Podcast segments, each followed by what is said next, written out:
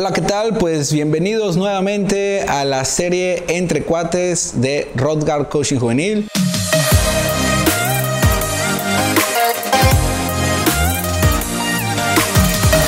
Y bueno, como ya saben, el último jueves de cada mes vamos a estar teniendo a un invitado especial. Y bueno, en esta ocasión, qué mejor que un gran amigo también, que es Beto Zúñiga. Bienvenido, Beto Zúñiga, ¿cómo estás? Estoy muy bien, de maravilla. Te agradezco realmente por la invitación y pues, aquí estamos. Vamos a compartir un poco de la experiencia de lo que hemos hecho y algunas otras cosas más, ¿no? Pues muy bien, Beto, pues para comenzar, eh, cuéntanos eh, a qué te dedicas, qué es lo que vienes haciendo, qué es lo que has generado, cuéntanos un poco de, de lo que vienes haciendo últimamente. A mí me gustan dos áreas muy importantes que desde la carrera me llamó mucho la atención. Uno es la parte de los negocios, estudié administración de empresas en la Universidad Cristóbal Colón.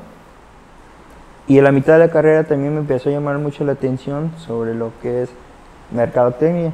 Ahora lo he combinado esas dos áreas y se ha generado grandes cosas. Ahorita en este momento estoy colaborando para Canigrar Veracruz, es una cámara eh, empresarial para restauranteros. Mi función es ahí es promover toda la área de capacitación en la parte gerencial estoy. Y pues me encuentro con diversos empresarios, ¿no? Y obviamente pues hay que dialogar, hay que generar esa, algunas nuevas alianzas o invitarlos a que participe algunas eh, actividades ahí dentro de la cámara. Pero también tengo un emprendimiento que está muy relacionado. Se llama Bishar. Es una academia de emprendedores. Su esencia como tal Bishar es conviértete en un tiburón. ¿Por qué un tiburón? Si vemos al animal como tal, nunca está presumiendo, nunca alardea. Cuando te va a atacar, ni sabes cuando te va a atacar. En este caso, pues obviamente, como persona o emprendedor o profesionista, pues obviamente el tiburón vamos a atacar y ir al objetivo, al, a lo que queremos realmente, puede que podemos retroceder. Y también es muy válido pues ir acompañado con otros tiburones, aconsejarlos, decirle, oye ven, tengo este objetivo, acompáñame por lo menos de hacer esto, ir allá y pues imagínate si un tiburón es fuerte, es ágil, es voraz, ahora con 5, con 10, con 15, pues eso se vuelve imparable, de una manera de tiburones. Y pues es uno de los objetivos que me gusta, estar rodeado de, otras personas grandes y obtener todas esas experiencias.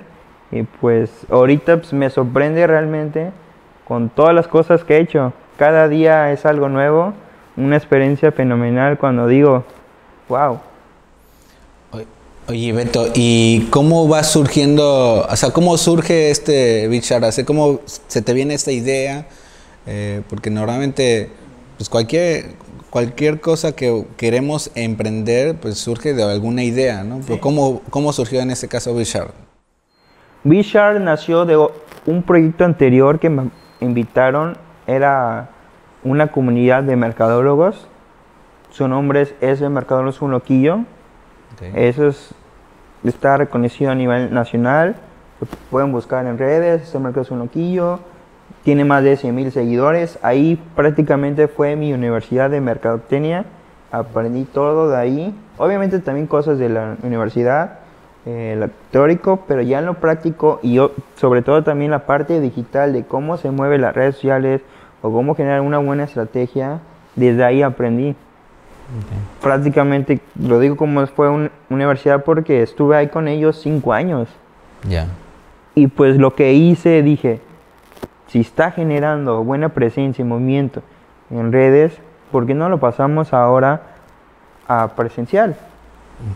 Y pues me acerqué con la Universidad de Cristóbal Colón para que me prestaran un espacio y les dije, quiero crear eh, una comunidad de chavos, mercadólogos, no quiero cobrar, eh, es altruista, pero una forma de incentivar y aportar a la sociedad y sobre esa área, porque sabemos que hay empresarios o en la misma área se desconocen ciertas cosas, pero el primer paso para el crecimiento es educar, es formar.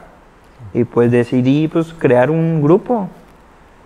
Y duró ese proyecto un año, semana con semana estaba invitando a eh, profesionistas de mercadotecnia, a directores de agencias, eh, alumnos, atreví a que también hablar en público. Dije, no se cobra, son puros chavos, universitarios, es una convivencia y obviamente empezar a generar conexiones de otros mercadólogos de otras universidades. Y sí se prestaba. Estaban los del Colón, estaban los del UB, estaban los de la eh, había de todo. Y pues se generó una gran amistad y ahorita pues, después de un tiempo los veo así de qué han estado haciendo y, y realmente estoy satisfecho porque han replicado como esa energía de lo que inicié ahora en sus propios proyectos y ese me gusta. Claro. Es aportarle, ¿no? Aportarle valor a la otra persona, ¿no? Oye, y hablando de esta, eh, que participan de diferentes universidades y todo, eh, la importancia de, relacionarse, ¿no? A la hora de emprender algo, eh, creo que la parte de networking también viene siendo clave. Yo te veo muy relacionado, ¿no? en todo lo que has hecho. ¿Qué nos puedes comentar sobre esto? Aquí hay una antesala de lo que me comentas. Voy a la parte ya cuando alguien nos quiere comprar algo. Antes pasaba de que tú llegabas a la puerta o llamas por teléfono y decía, oye, te vendo este maletín a tres mil pesos, haces. Y al principio, hace, bueno, hace muchos años, era aceptable esa estrategia. Obviamente ahora el consumidor ha cambiado, las personas han cambiado y lo importante de ahora es la confianza. Y obviamente esa confianza se transmite a generar amigos. Cuando creamos esos amigos, esas conexiones, pues nos empieza a confiar más de lo que estamos proponiendo de algún servicio, algún producto o alguna idea que tenemos. Ahora imagínate esas buenas conexiones, esas relaciones que creas, puedes tener un proyecto y si tienes 10 tiburones al lado contigo, ese emprendimiento que tienes lo vas a escalar de manera eh, muy rápida. Debes, si estás sentado, eh, trabajando mucho en tu proyecto y, no buscas a otras personas a que estén ahí, se te va a complicar demasiado en, aplicarlo. No digo que no se pueda y que cumpla realmente en, ese sueño, pero es, más fácil llevarlo a cabo con cuates. Entre cuates, Entre cuates. Oye, y por ejemplo, eh, a veces luego cuando queremos emprender eh, nos topamos con muchas barreras, ¿no? A veces yo siento que las barreras luego son más de uno mismo, eh, ¿qué, ¿qué, nos aconsejas sobre esta parte? ¿O qué, qué, ¿A ti qué es lo que más te ha costado trabajo al emprender lo que has hecho? Primero, bueno, siempre nos tenemos la idea de que el dinero nos detiene. Pero no es necesario invertir demasiado para que ese proyecto inicien. Siempre buscan las personas poner, comprar un local, rentar un local, tener todo el material, las impresoras, la caja registradora, eh, todos los productos. Pasa tres meses, seis meses haciendo eso y de repente abres el primer día, no hay, ni no hay ni una venta. Pasa el segundo día, no hay ni otra venta tercero, cuarto y así, cuando dices, ¿qué pasó? Mi consejo aquí es, antes de querer invertir de más, prueba tu idea. Existe una denominación MVP, mínimo producto viable. Si vas a querer vender bolovanes, por ejemplo, aquí es muy común en Veracruz, y lo quieres hacerlo de manera muy especial, muy elocuente, diferente aquí, pues debes de poner un local desde un inicio porque mejor pagas un producto para crear 50 bolovanes y una canasta y, buscar una esquina concurrida donde haya mucha gente.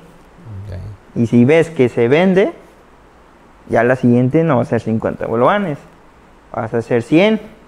Y si persiste todavía que realmente se vende, pues ya no vas a hacer una canasta, van a ser dos. Y si, va, si, si vemos que hay crecimiento, ahora sí nos vamos a arriesgar a tener ese local. Muy bien. Oye, y hablando de esto, eh, hoy en día comentábamos de lo de networking. Eh, antes era como mucho de que ah, es mi competencia, y, pero creo que los tiempos han cambiado y, y hoy pienso que las colaboraciones es lo que te hace también crecer. Eh, yo veo que, bueno, hemos hecho ahí algunas colaboraciones. Tú, referente a esto, ¿qué colaboraciones has hecho? ¿Qué nos puedes compartir en, eso? yo tengo una frase con eso. Es, mejor compartir que competir. Puede que vendan lo mismo. Y menciono un ejemplo de un evento que hubo y que fue histórico, donde estoy involucrado. Se llevó un evento donde participaron varias cámaras empresariales y en Veracruz no se había visto eso. Fue, muy interesante. Muy interesante. Algo histórico también. Fue algo histórico, pero es un ejemplo de qué pasa o el resultado cuando se juntan personas fuertes porque cada una tiene su estrategia y forma de llegar. Si uno llega a 20 personas y otro llega a otros 30 y otro llega a otros 30, es mejor ir todos juntos y puede que lleguen a más personas que cada uno que lo que puede llegar. Aquí obviamente está el, el diálogo, la negociación, de qué manera se va a ganar uno y otro pero se puede. Es el, ganar, ganar, ¿no? Es el ganar, ganar.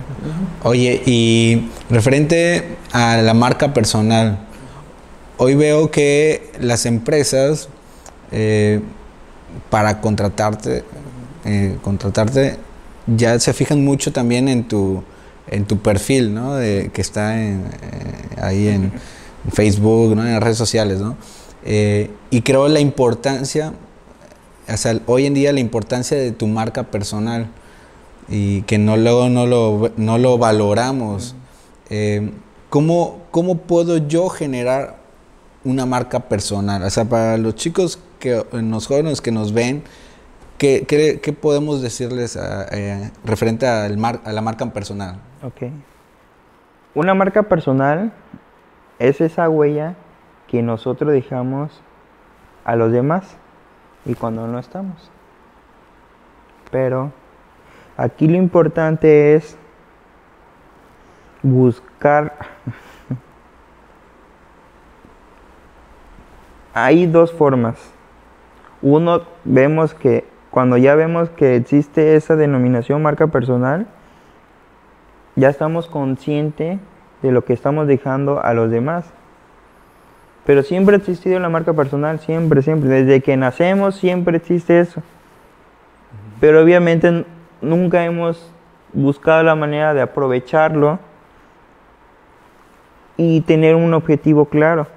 A lo mejor aquí puede ser conseguir un trabajo, puede ser conseguir clientes, puede ser generar alianzas, o puede ser también posicionarnos en un gremio especial ser reconocidos. A lo mejor soy aguacatero y y quiero ser el mejor aguacatero y, y pues busco la manera de posicionarme y darme a conocer eh, por, por todos lados. O a lo mejor soy estilista, hay demasiados, pero a lo mejor lo hago de, de manera diferente.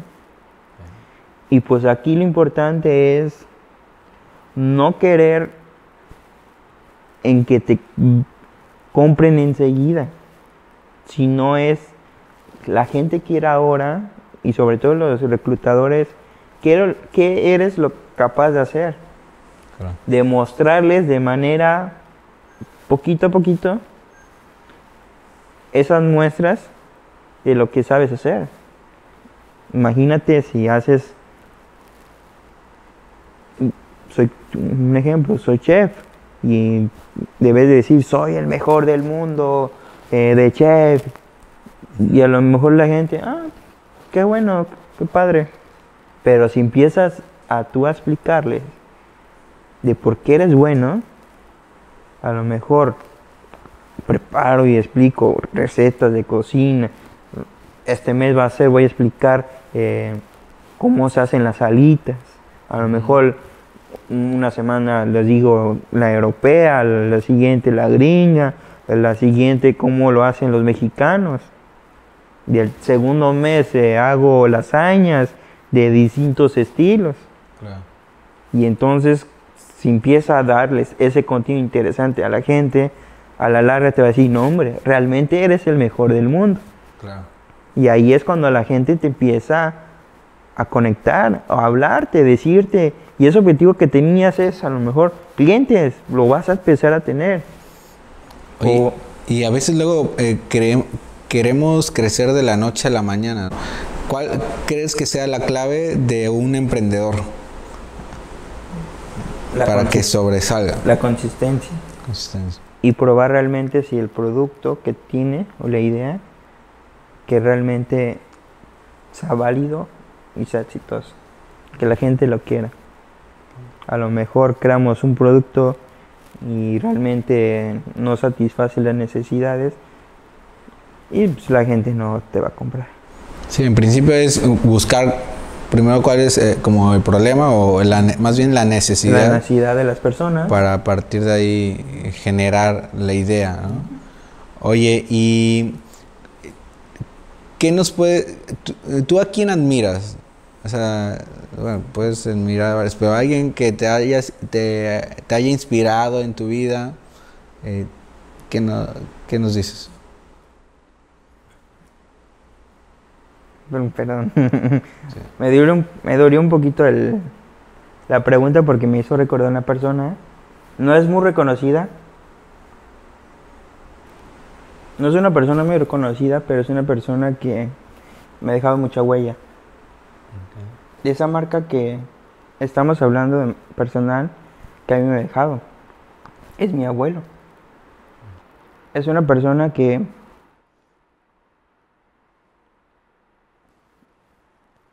aprendí la primera sobre los negocios.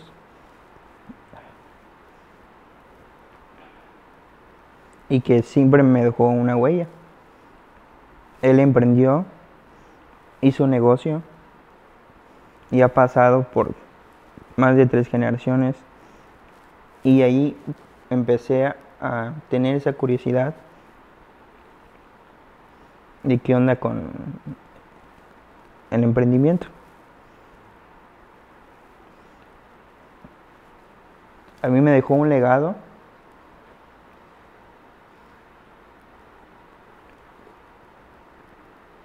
y mi misión es dejar legado a las personas que se acerquen conmigo.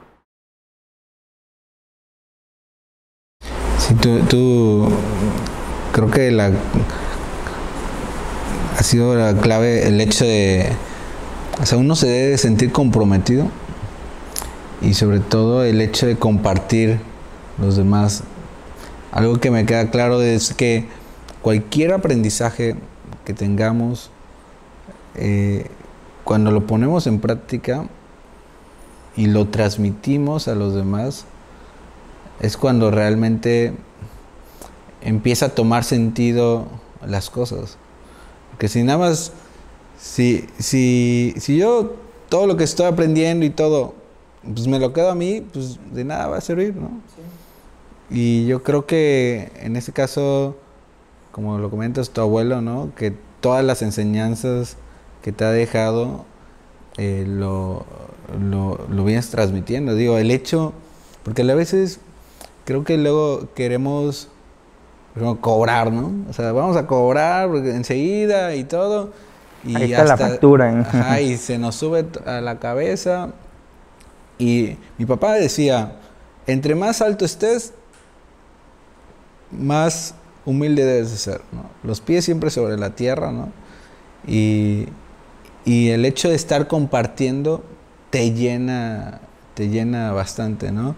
Nosotros me acuerdo que eh, nos hemos ido de misiones y, el hecho de cuando uno va a misiones parece que uno va pues a, compartir muchas cosas y, y, está, y vamos también a eso, pero al final aprendes mucho de la gente, de lo que te comparte, de lo poco o mucho eh, que te comparten, ¿no? En ese sentido.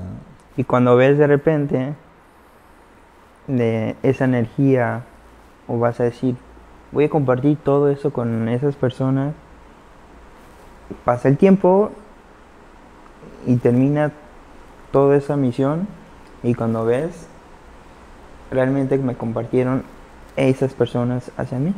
Claro. Oye, y hablando también de la parte de emprendedor, cuando uno empieza eh, como tal, eh, ¿qué, ¿qué, nos puedes contar sobre el plan de negocios? ¿no? A veces yo me... Eh, cuando yo también empecé a emprender, pues yo empecé como muy ciegamente, ¿no? Y luego me di cuenta que, bueno, ya lo dije, no, es que hay que tener un plan. Pues uno se lanza y a ver lo que caiga, ¿no? Eh, ¿Qué puedes comentarnos eh, referente a esto? Porque cuando tienes una idea tienes que plasmar, plasmarla, ¿no? Sí. Antes de trabajar en un plan de negocio, hay que definir cómo va a ser nuestro modelo de negocio. Me pasó mucho cuando estuve en la universidad obviamente pues nos, encargaban ahí, hay que crear un plan de negocio en eso y así y esto. Y pues yo decía, pues, y el tema o el negocio como tal, un restaurante. Empezaba a plasmarlo, empezaba a generar la introducción, el estudio de mercado, las finanzas, la factibilidad, qué tanto cosas hay. Pero ya ahorita viendo, digamos, pensando de esos planes o esos trabajos que hice, lo hice como un restaurante cualquiera, o no cualquiera, sino un restaurante de una marca general. Pero ya cuando haces previo el modelo de negocio, ahí identificas muchas cosas. Por lo menos el punto medular, cómo vas a ganar el dinero puede ser sobre una suscripción. El modelo de Netflix y todo lo que vemos. Pagas mes con mes y te dan un producto, es muy diferente. O a lo mejor es una compra y venta, es muy válido. O a lo mejor es a través de licencias. Genera una marca extraordinaria y de repente ya todo el mundo quiere utilizar esa marca porque la tengo la piel y, pues, y ahí empiezo a aprovechar. Y órale, ok, te preso mi marca, pero págame tanto. Hay que definir ese modelo de negocio antes para ya una vez tenerlo ya, ya hecho, empezar a trabajar con el plan de negocio. Ok. Oye, y la otra vez traías un libro. Y yo supongo que lees varios libros. ¿Qué libro nos puedes recomendar? ¿Cuál, ¿Qué libro te ha marcado? Que te ha influenciado en ese sentido. Hay uno sobre la historia de Steve Jobs. Me ha gustado mucho porque su peculiar forma de, de hablar con sus colaboradores, a lo mejor cuando lo ves y todo, te sorprendes y dices, ¿cómo es posible tener un jefe así, no? Pero afuera he visto jefes con el mismo estilo. Hubo una ocasión de que un jefe que tuve y, también Steve Jobs lo hizo. Cuando quiere dar a conocer un, una noticia muy importante, saca al colaborador de la empresa y se va a un parque. Empieza a caminar y empieza a dialogar con el colaborador.